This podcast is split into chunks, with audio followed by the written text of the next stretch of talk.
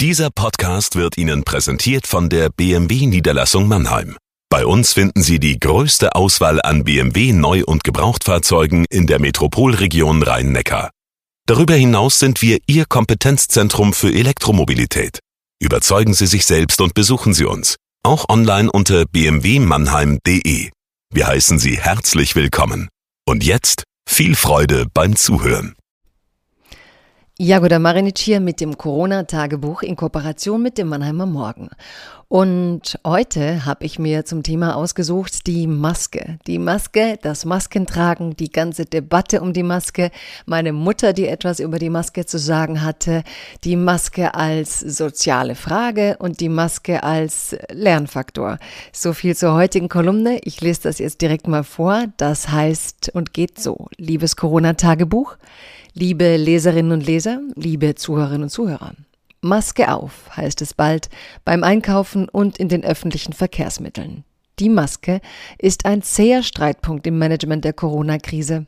Anfangs hieß es noch, braucht man nicht, bringt einem nichts, bis herauskam, dass vor allem niemand Masken gebracht hat.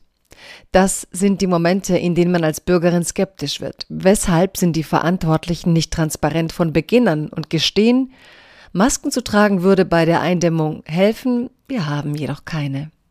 Jetzt haben wir sie.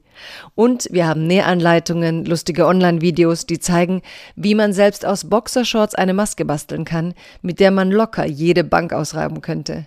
Mundschutzmasken sind in der westlichen Kultur nicht gern gesehen. Jetzt müssen wir von Asiaten lernen und die Masken vor allem als das sehen, was sie sind. Gelebte Rücksicht. Der Träger senkt sein Risiko zwar nur um 30 Prozent, doch hilft er mit, das Virus nicht zu verbreiten. Meine Mutter, die das mit dem Vermeiden von Kriegsmetaphern noch nicht ganz verstanden hat, empörte sich vorgestern jedoch über die Preise von Masken in ihrer Apotheke. Jetzt, da das Tragen Pflicht sei, meinte sie, werde es richtig teuer. Wie im Krieg, sagte sie. Die einen werden zu Opfern die anderen reich. Ich dachte zurück an die erste Zeit, wo ich über die Maßnahmen in asiatischen Ländern las.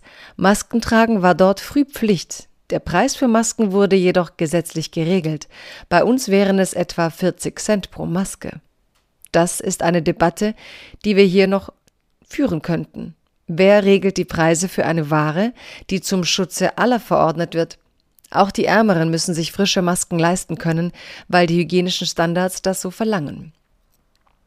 Augen, die Spiegel der Seele angeblich, werden ab jetzt eine noch wichtigere Rolle spielen. Ich erinnere mich an einen Test im Psychologiekurs in der Schule.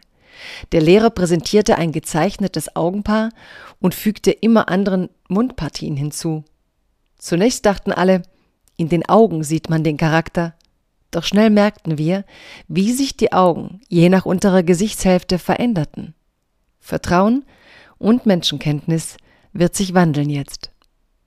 Bleiben Sie gesund.